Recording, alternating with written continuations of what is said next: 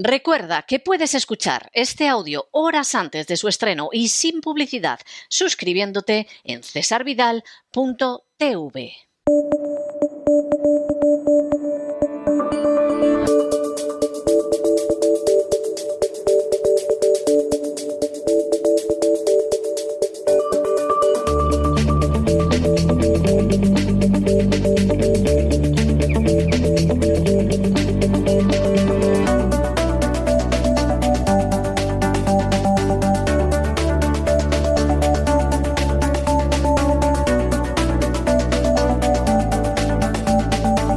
Despegamos con Lorenzo Ramírez.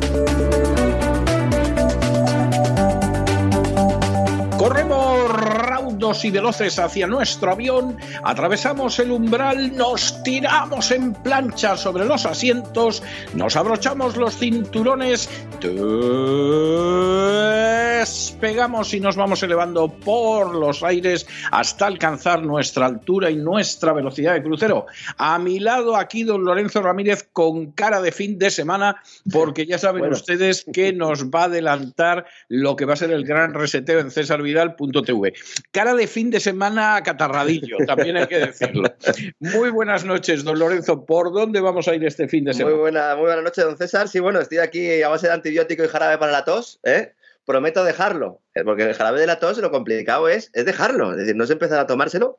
Hay Sí. más de uno que está enganchado, ¿verdad? Algún locutor incluso que conocemos usted y yo, que le pegaba el jarabe de la tos como si no hubiera mañana. La verdad es que está siendo una semana complicadilla, pero hay que informar, hay que estar aquí. Además, no nos lo podemos perder y nuestros queridos amigos en sus casas, eh, pues tampoco, ¿no? Sobre todo, pues ese programa que hacemos los sábados dedicado al avance de la agenda globalista, donde pues realizamos repasos por la geopolítica. El que no esté suscrito a cesarvidal.tv pues todavía no lo sabe, pero yo siempre animo a que puedan entrar incluso en la aplicación y que puedan ver los contenidos, porque tenemos ahí programas donde entramos a fondo a contar cosas que normalmente en el día a día, en la información diaria, pues eh, no es posible, ¿no? Y eso que ya hacemos programas muy largos. Esta semana ha tenido mucha información y vamos a intentar hablar de los tres puntos principales, empezando por ese atentado en Turquía, que de repente ha pasado como a un segundo plano, ¿verdad? Parece que los muertos, cuando no son los nuestros, pues parece que nos importan un poco menos, aunque Turquía es un país aliado OTAN, que está realizando pues una jugada muy interesante en, en esta etapa del gran reseteo,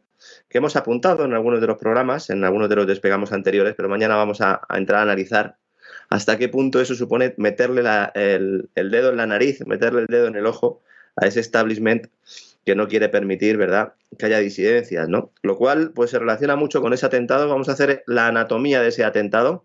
Siempre nos gusta entrar a mirar la letra pequeña, a ver si efectivamente los detenidos o la detenida es una cabeza de turco, nunca, nunca mejor dicho, hasta qué punto pues realmente puede tener responsabilidad. Esas acusaciones por parte de Turquía, que Estados Unidos está detrás de todo ello. Mañana daremos pruebas de que, eh, bueno, pues estas acusaciones tienen cierto sentido porque no es la primera vez que la OTAN participa, más que Estados Unidos, la OTAN, en operaciones y en atentados terroristas en, en suelo turco, utilizando para ello a los kurdos, ¿verdad? Que, bueno, pues valen lo mismo para un roto que para un descosido, ¿no? Aunque el partido, el partido del Kurdistán famoso, del que se habla tanto, tiene un origen marxista-leninista, llegó la primavera árabe y por arte de vivir lo que se puso a hablar inglés, don César. Se Pero pusieron- totalmente. Bueno, pero es que la primavera árabe, que es una de las grandes creaciones de Hillary Clinton y de la administración Obama, pues eh, se vieron maravillas. Se vieron maravillas. Veremos cómo la CIA ha estado financiando al mismo grupo que ha cometido este atentado terrorista. Daremos, daremos pruebas, como hacemos siempre, documentación, por si alguien quiere entrar a analizar un poquito más a fondo todo lo ocurrido. Hablaremos de esa crisis de misiles en Europa, con toda la intrahistoria finalmente de esa tensa relación cada día más entre Kiev y Washington. Eh, vamos a, contar eh, algunos elementos ¿no? que durante esta semana, pues algunos de ellos los habíamos apuntado brevemente, pero vamos a dar mucha información nueva sobre cuál es la situación actual entre Ucrania y Estados Unidos, o mejor dicho, entre los gobernantes de ambos países. Eh, hay una crisis importante ahí eh, y bueno, vamos a analizarlo. Ah, también veremos imágenes de ese misil ucraniano, el que mató a dos polacos, que parece que a todo el mundo le da igual que hayan muerto dos pobres agricultores, que eran los... Sí. Yo creo que de todos estos, de todos los que hemos mencionado, son los únicos que, que no han hecho nada malo, ¿no? Nada más que levantarse a currar a las 6 de Sí. la mañana Yo no eh. quiero pensar si el misil hubiera sido ruso, vamos, mm. ya tendríamos hasta un merchandising del pues misil mm. y aparecería en tazas, en mecheros y para que lo tuvieras en la mesa de los niños.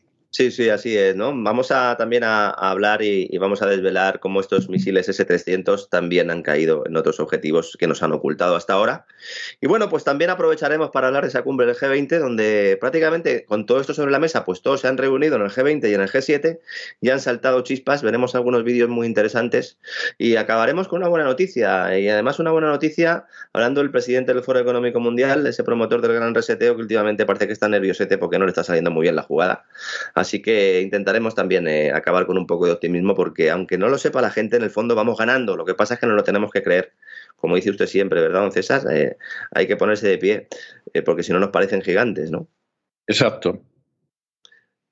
Pues mañana en el Gran Reseteo, que no se lo pierdan nuestros amigos, como siempre, cesarvidal.tv, contenido exclusivo para suscriptores. Hay mucha gente que nos pregunta, ¿pero qué pasa? ¿Por qué no subís vídeos a YouTube? Porque hay temporadas en las que no podemos ver el avance del Gran Reseteo. ¿Por qué no podemos escuchar el Despegamos, el editorial de la voz o el programa completo? Pues muy sencillo, porque de vez en cuando nos echan. Claro, eh, así de claro. De vez en cuando dicen, a ver usted, uh, por ahí no puede ir, ¿eh? Castigado. ¿Eh? Tarjeta amarilla, tarjeta roja, y por eso hay muchas veces que no subimos los vídeos. Lo digo siempre y aprovecho siempre el despegamos para comentarlo porque sé que hay mucha gente que nos escucha por otras plataformas, pues para que sepan que al final lo que tienen que hacer es ir a la aplicación de César Vidal, cesarvidal.tv, se descargan también su aplicación para móviles. Cada día estamos en, más eh, dispositivos Isaac también nos ha incorporado poco a poco hacia algunas televisiones que todavía no estábamos, así que pues nada, ya saben dónde encontrarnos y mañana pues eh, con el jarabe de la tos espero ya estar un poquito mejor, don César, nos vemos para hacer ese, ese viaje por la geopolítica globalista. Que así sea, un abrazo muy fuerte, don Lorenzo, mejor ese. Un fuerte abrazo, don César, muchas gracias.